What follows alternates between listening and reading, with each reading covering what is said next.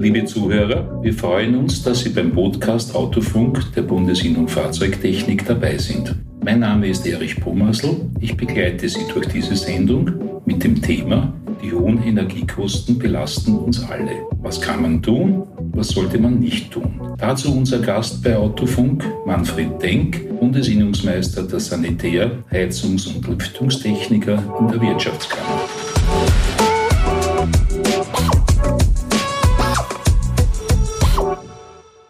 Herr Denk, herzlich willkommen.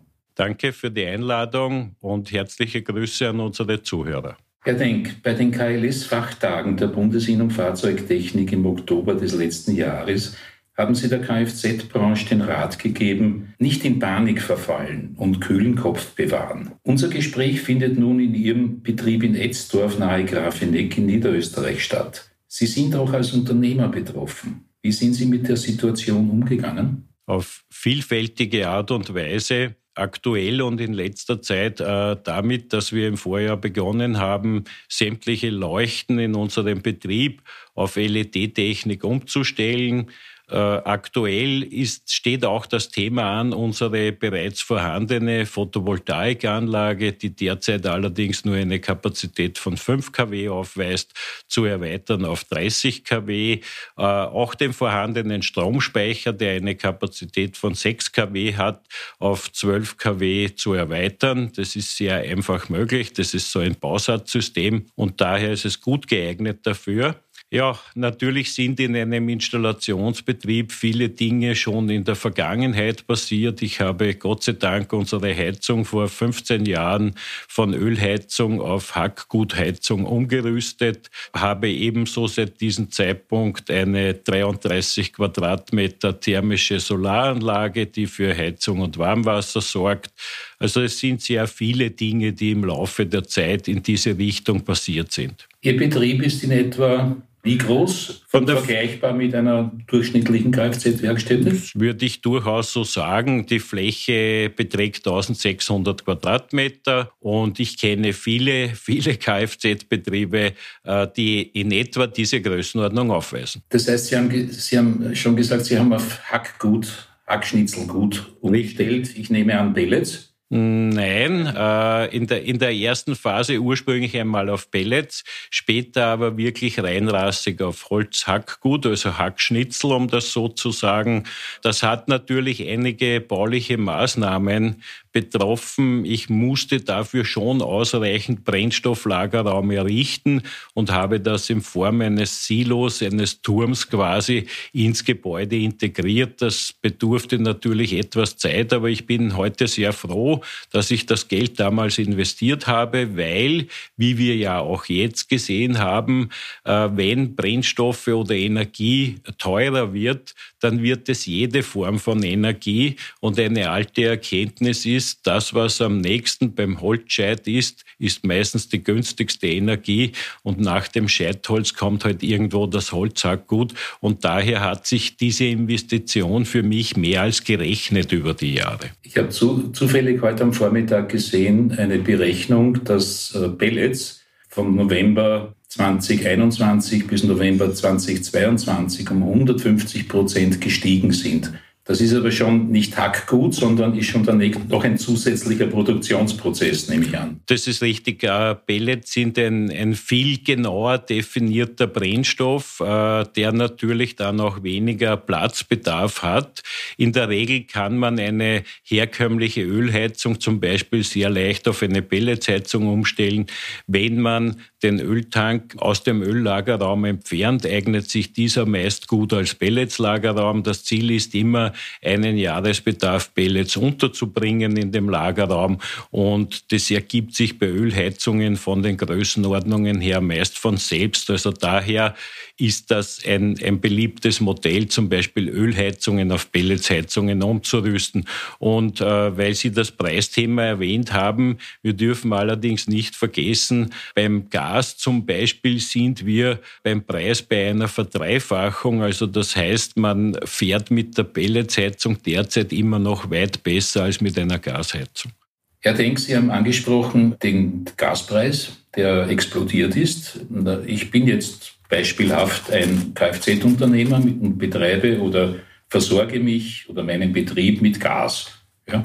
Was ist jetzt zu tun? Ja, zunächst würde ich einmal kühlen Kopf bewahren und einfach Einsparungspotenziale nutzen, die immer da sind, die es bei jeder Heizung gibt und bei jeglicher Form von Energie gibt. Natürlich kennen wir die äh, bekannten Formulierungen wie Raumtemperaturen senken, möchte aber dazu sagen, dass es für uns alle notwendig ist und wir kennen auch die arbeitsrechtlichen Vorschriften dazu, Raumtemperaturen auch nicht zu unterschreiten und einzuhalten und wir wissen, dass es ja absolut notwendig ist für unsere Mitarbeiter und Mitarbeiterinnen angenehmes Betriebsklima im wahrsten Sinn des Wortes zu haben. Daher ist es sinnvoller, eher dort auf die Suche zu gehen, wo Energie wirklich unnötig verschwendet wird. In erster Linie würde ich empfehlen, das Heizgerät, den Heizkessel oder das Brennwertgerät selbst warten zu lassen, unbedingt die Heizflächen reinigen zu lassen, denn jeder Staub oder auch Rußbelag an der Heizfläche verschlechtert den Wirkungsgrad sehr stark. Da geht es gleich einmal um 10 Prozent mehr unnötigen Energieverbrauch, also Heizgeräte warten lassen. Äh, jegliche Art von Wärmetauschern in Kfz-Werkstätten gibt es ja auch oft sogenannte Lufterhitzer.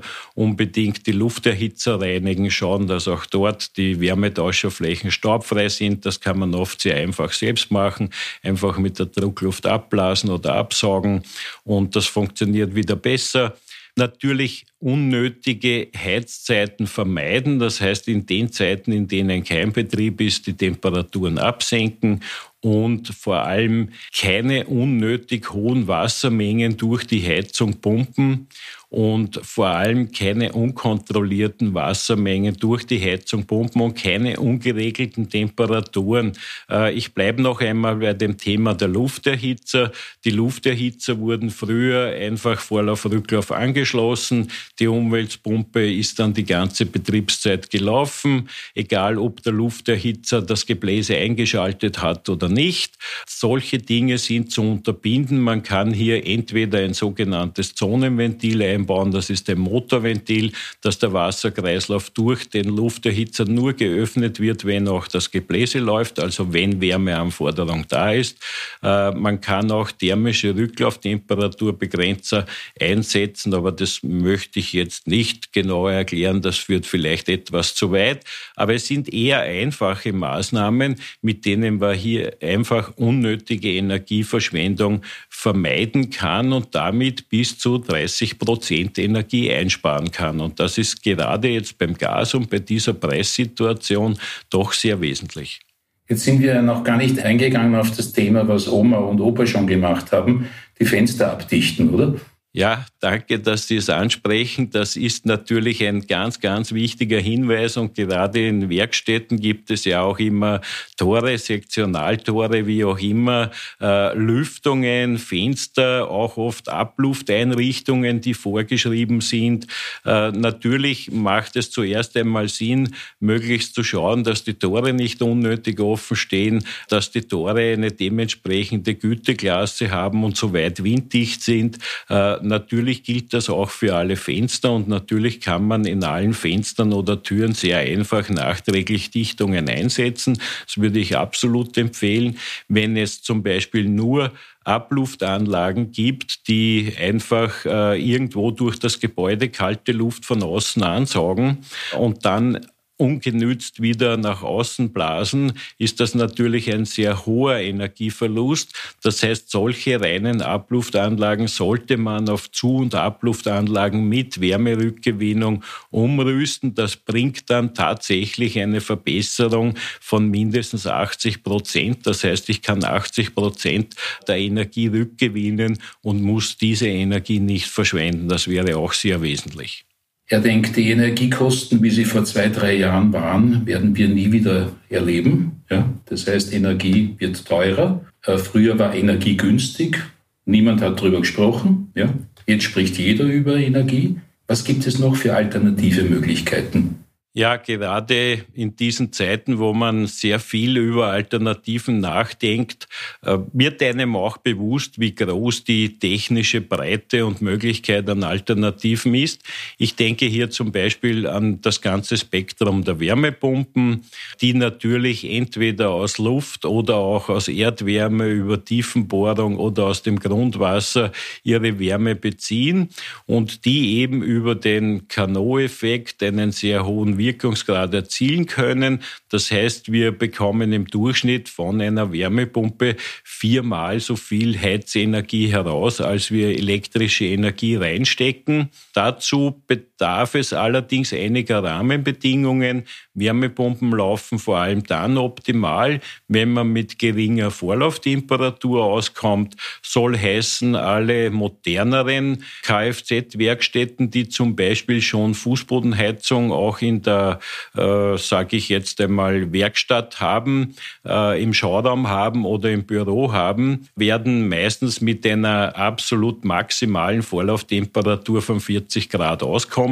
und dafür eignet sich eine Wärmepumpe sehr gut. Wenn das noch nicht der Fall ist, dann kann man sich natürlich überlegen, wie man zum Beispiel Heizflächen umrüsten kann und sollte jetzt eine Werkstätte nur mit äh, Lufterhitzern beheizt sein, die eine hohe Temperatur brauchen, äh, dann könnte man ja die Lufterhitzer zum Beispiel auch durch Wandheizelemente, Deckenheizelemente ersetzen und damit für ein vollkommen geeignetes Niedertemperaturheizsystem sorgen und dann optimal eine Wärmepumpe einsetzen und dabei immer zu bedenken, dass eben das Ziel ist, wesentlich weniger Energie zu verbrauchen, weil ich nur ein Viertel der eingesetzten Heizenergie als elektrische Energie verwenden muss. Und das bringt hier natürlich sehr viele Vorteile. Aber oberstes Gebot ist, die Vorlauftemperatur, die höchste, die maximale, unbedingt unter 50 Grad zu bringen.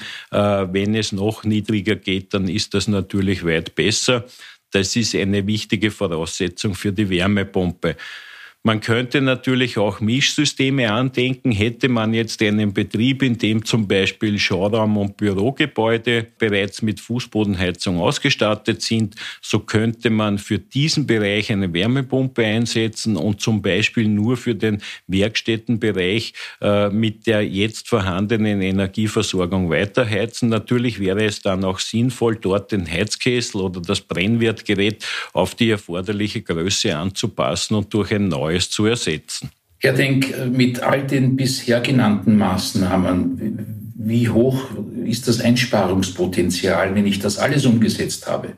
Naja, das würde ich schon rund um die 30 Prozent beziffern. Bei einer kompletten Umstellung auf Wärmepumpenanlage könnte das sogar auch äh, bis zu 50 Prozent Energieeinsparung gehen. Das sind natürlich dann schon sehr interessante Größenordnungen.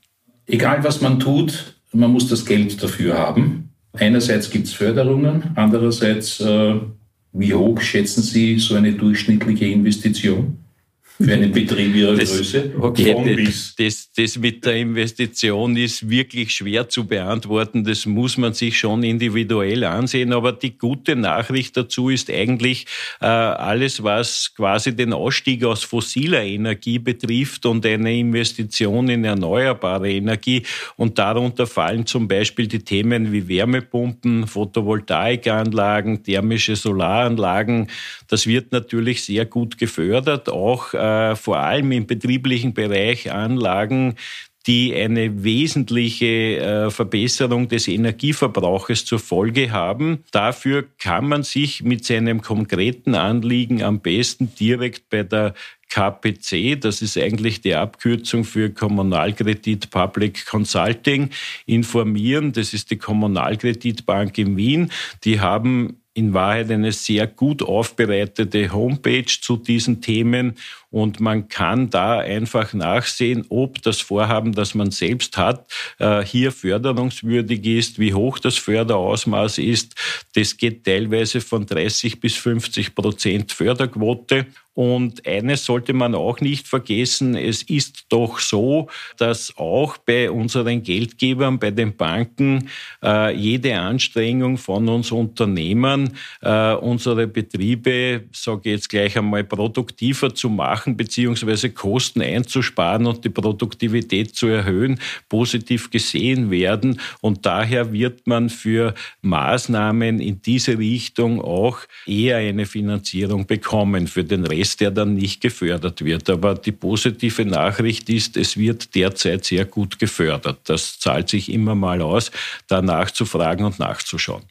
Herr Denk, irgendwann kommt wieder die warme Jahreszeit und es ist angesagt, äh, Büroräumlichkeiten oder Schauräume zu klimatisieren. Ist ja auch ein Thema mit Energie. Ja, danke, dass Sie es erwähnen, Herr Bommersl. Das ist ein sehr, sehr wichtiges Thema. Und zwar gerade bei der Klimatisierung, wo wir ja in der Regel im Sommer Strom verbrauchen, um die Kälte zu erzeugen, macht es sehr viel Sinn, Photovoltaikanlagen einzusetzen. Gerade in diesem Zeitraum haben wir einen sehr hohen Ertrag an Sonnenstrom und das heißt, es gelingt uns in der Regel wirklich 100 Prozent der Energie für die Klimaanlage mit Photovoltaik zu erzeugen und das ist natürlich eine sehr sinnvolle Sache und das ist dann zu raten. Autofunk ist brandaktuell.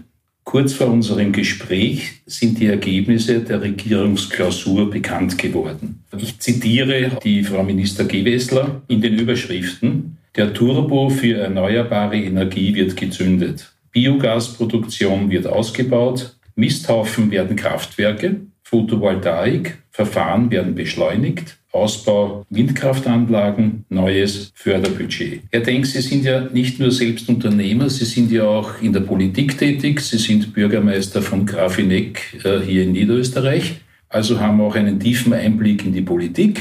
Ja?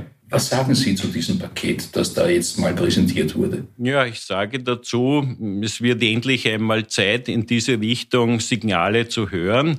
Wir fordern das auch schon länger seitens der Bundesinnung der Installateure, vor allem was den Bereich Biogas betrifft oder generell grünes Gas. Und dafür wird es endlich Zeit, Rahmenbedingungen zu schaffen. Es gibt direkt hier in unserer Gegend einen äh, Betreiber, der sich interessiert, eine doch größere Biogasproduktion zu bauen, der auch gute Einspeisbedingungen in eine Gasleitung hat. Das heißt, er liegt nicht weit weg von einer potenten Gasleitung, in die er einspeisen kann. Das Einzige, was fehlt, äh, ist das Fördergerüst dazu. Äh, Gespräche gibt es seit zwei Jahren in etwa. Und wenn da klar ist, wie die Förderungen und die Bedingungen aussehen, dann wird diese Biogasanlage bald in Betrieb gehen. Und das ist dringend notwendig und auch auch sinnvoll. Warum? Wenn ich von grünem Gas rede, rede ich nicht nur von Biogas, sondern ich denke auch an die Produktion von grünem Wasserstoff.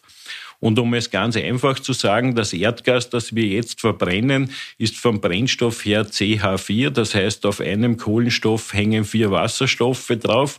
Wenn ich jetzt also grünen Wasserstoff habe und viermal Wasserstoff mit einmal Kohlenstoff verbinde, dann hätte ich äh, dasselbe Brenngas, das ich jetzt fossil als Erdgas habe, äh, vollkommen grün und CO2-neutral zur Verfügung.